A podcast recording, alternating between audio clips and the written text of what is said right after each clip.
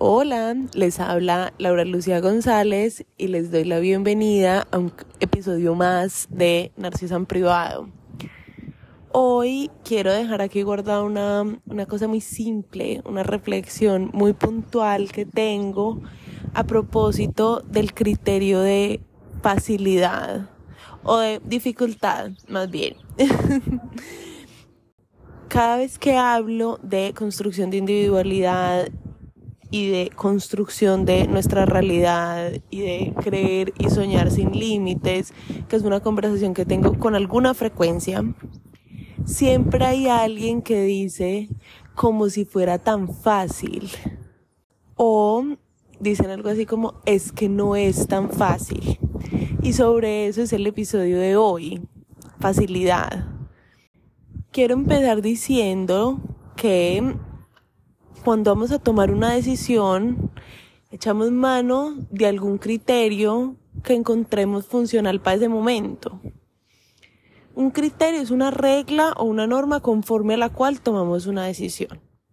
Entonces, por ejemplo, si necesitamos llegar a algún lugar y decimos qué es lo más rápido, qué nos puede llevar más rápido a ese lugar, estaremos usando un criterio de velocidad o de rapidez si vamos a comprar una cosa y decimos cuál es la más útil, estaremos usando un criterio de utilidad.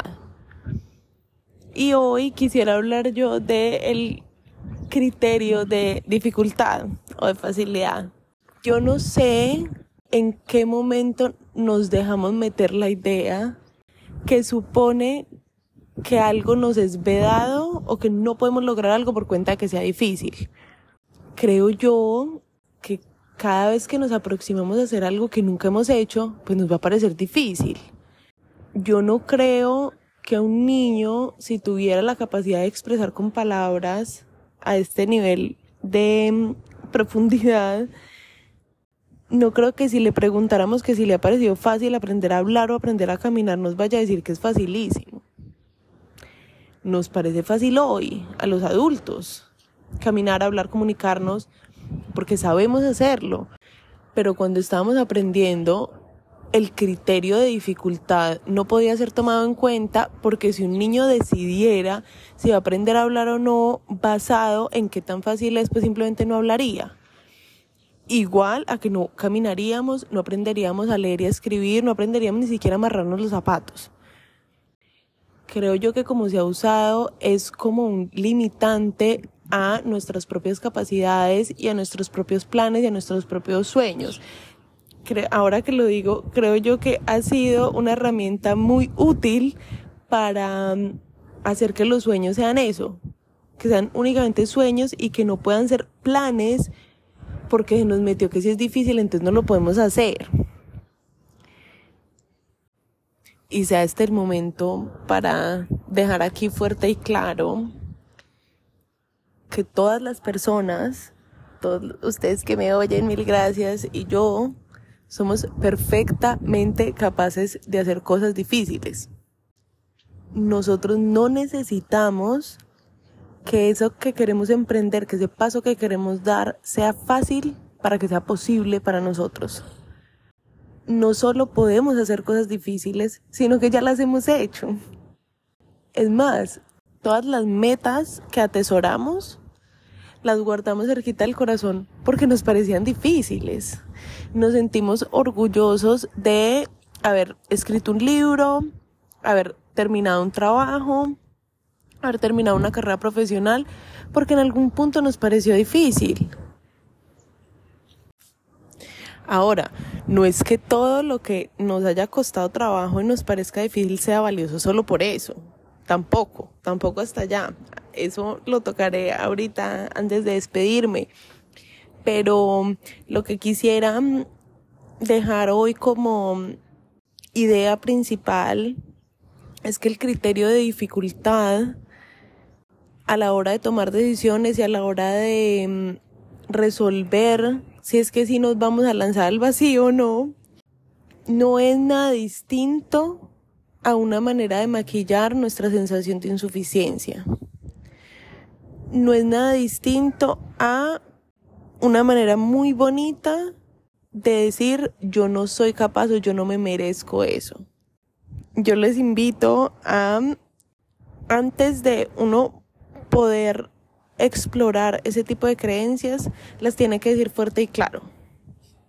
Antes de poder decir yo soy capaz, por primera vez tenemos que pasar por un pedazo donde decimos siento que no soy capaz y por qué carajo siento que no soy capaz. Y creo yo que toda esta narrativa de es que tal cosa es muy difícil, es que es muy complicado, lo único que hace es postergar esa exploración que tenemos respecto de nuestro propio sentido de suficiencia y de capacidad. No hay superhumanos. Mientras una cosa sea posible y mientras alguien la haya logrado, ni siquiera, mientras sea posible, porque podemos ser nosotros los primeros en lograrla. Pero de nuevo, mientras algo sea posible, no hay nada que impida que sea posible para nosotros. Fuera de, como les dije en el, hace ocho días en el episodio sobre creatividad, lo único que podría generar un límite a ese proceso creativo somos nosotros y esta ideita de que si algo es lejano, difícil, caro, lleva mucho tiempo, entonces no, no se puede, imposible.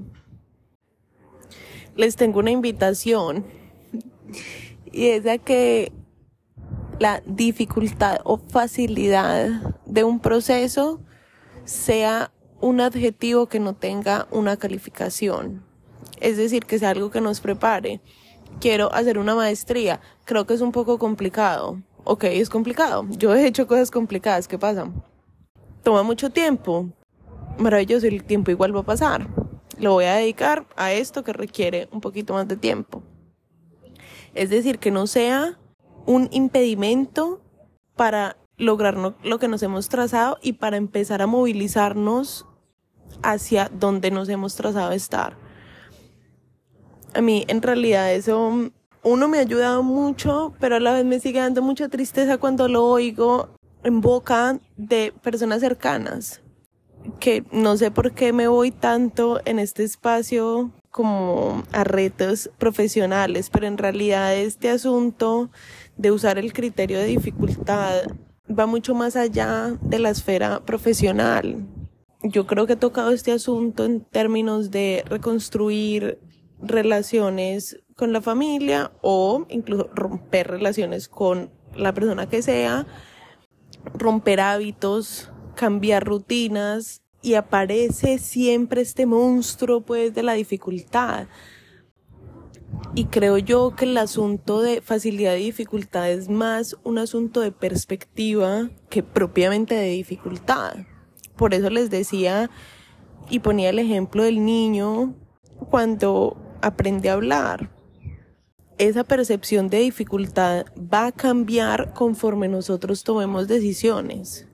Aquí ya hubo un espacio dedicado al miedo, pero creo que ese también el criterio de dificultad es una manera divina de maquillar y disfrazar lo que es puro y físico miedo, al fracaso, la exposición, etc, etc. Y recuerdo una cosita que vi por ahí hace unos días, siempre veo cositas por ahí, ¿ah? pero recuerdo una cosa que vi que decía algo así como el miedo ha tocado a mi puerta y cuando he tomado la decisión de abrirle ya se había ido creo que todo parece mucho más difícil de lo que es cuando lo estamos usando como un impedimento. Porque además queremos creer que algo es casi que imposible, pues, para que sea una justificación de no hacerlo.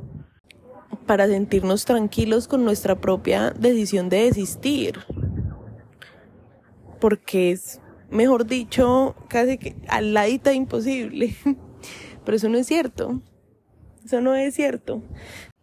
De hecho, desde que nacemos estamos emprendiendo procesos que son muy difíciles. Lo que pasa es que estamos rodeados de personas que ya lo lograron, entonces nos resulta normal vivir vivir la etapa de no saber caminar, no saber hablar, no saber leer, no saber escribir, no saber sumar, no saber restar. Pero en realidad llevamos una vida haciendo cosas difíciles. Creo que ya es tiempito de abandonar ese criterio e incorporar otros, como por ejemplo, es esto lo que me va a llevar a la vida que yo quiero, sí o no, que confieso que ese es mi criterio fundante. Esa es la primera idea que les quiero dejar alrededor de mm, dificultad. Ya es tiempo de que nos enteremos que somos perfectamente capaces de hacer cosas difíciles. Luego resulta inocuo señalar que algo es difícil para decir no hacerlo. Ya es tiempito de, de creer un poquito más en nosotros. Y cerrado el asunto de la dificultad, quisiera dejar aquí otro comentario sobre la arista contraria de ese criterio. Y es lo fácil. Cuando le pongo atención a las conversaciones que se gestan alrededor de la dificultad y de la facilidad, por un momento creemos o manifestamos casi sin mucha profundidad que algo que nos ha costado mucho es muy valioso y lo que se nos ha dado con facilidad es, es un poco despreciable aunque no tiene tanto valor si fue fácil. Y creo yo que eso tiene mucho que ver con el merecimiento.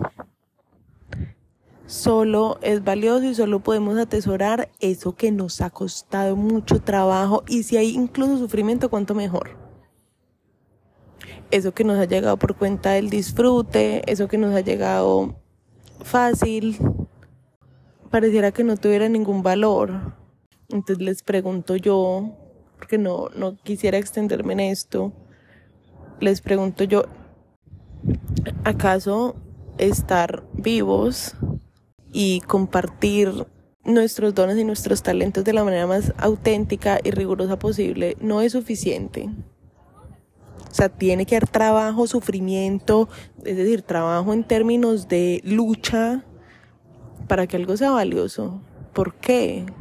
¿para qué? ¿Para qué estar convencidos toda una vida de que hay que sufrir para después disfrutar?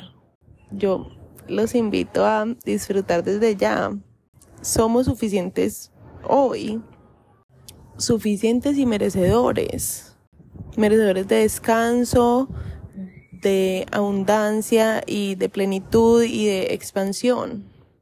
En realidad no tenemos que hacer nada para para merecer recibir felicidad y tranquilidad. Ahí les dejo mis dos aristas que ahora parecieran un poco encontradas, pero me encanta. Les pido disculpas por la edición de hoy, pero estoy en el mar y no tenía dónde grabar insonorizado, entonces de repente se oye un poquito. Les agradezco profundamente hacerse parte de este espacio. Espero sus comentarios y me despido que va a ver el atardecer. Bye.